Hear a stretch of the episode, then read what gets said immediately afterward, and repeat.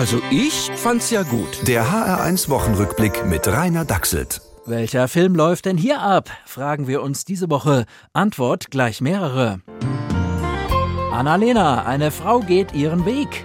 Die taffe Annalena zieht aus der Provinz in ein verschlafenes Auswärtiges Amt und mischt auf.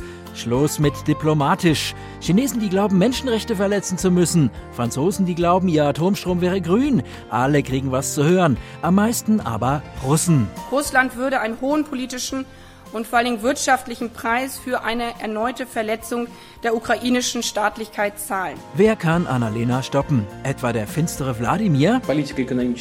Ich streite nicht mit Frauen, vor allem nicht aus dem Westen. Aber wenn die mir noch mal pampig kommt, dann kann ich auch jede Woche ein Kohlekraftwerk eröffnen. Oder jede Woche zwei. Das verspricht spannende Action. Sozialkritik und Musik gibt's dagegen bei. Chancellor, der Film.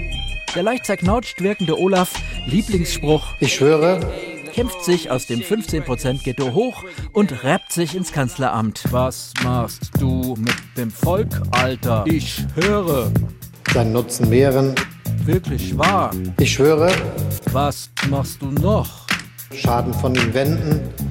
Wehe, du lügst, Alter. Das wird böse enden. Wenn du damit fertig bist, was übst du dann? Und Gerechtigkeit gegen jedermann. Außer natürlich gegen Ungeimpfte. Werden die jetzt zurückhauen? Das wird nicht verraten. Es bleibt spannend. Der witzigste Film der Woche aber ist eindeutig Mutti Ante Portas. Die etwas herrschsüchtige Angela zieht sich nach 16 Jahren in den Ruhestand zurück und geht ihrer Umgebung mächtig auf den Zeiger.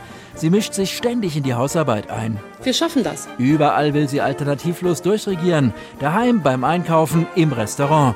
Und wenn da der Wirt nicht sofort die Speisekarte nach ihren Wünschen umschreibt, dann würde ich sagen, ist das eine Frage der richtigen Kompetenz. Aber als sie ihren Mann dann zwei Jahre in den Lockdown schicken will, eskaliert die Situation. Also ich find's, äh, naja, man muss nicht unbedingt reingehen. Der HR1 Wochenrückblick mit Rainer Dachselt. Auch als Podcast auf hr1.de. HR1. Genau meins.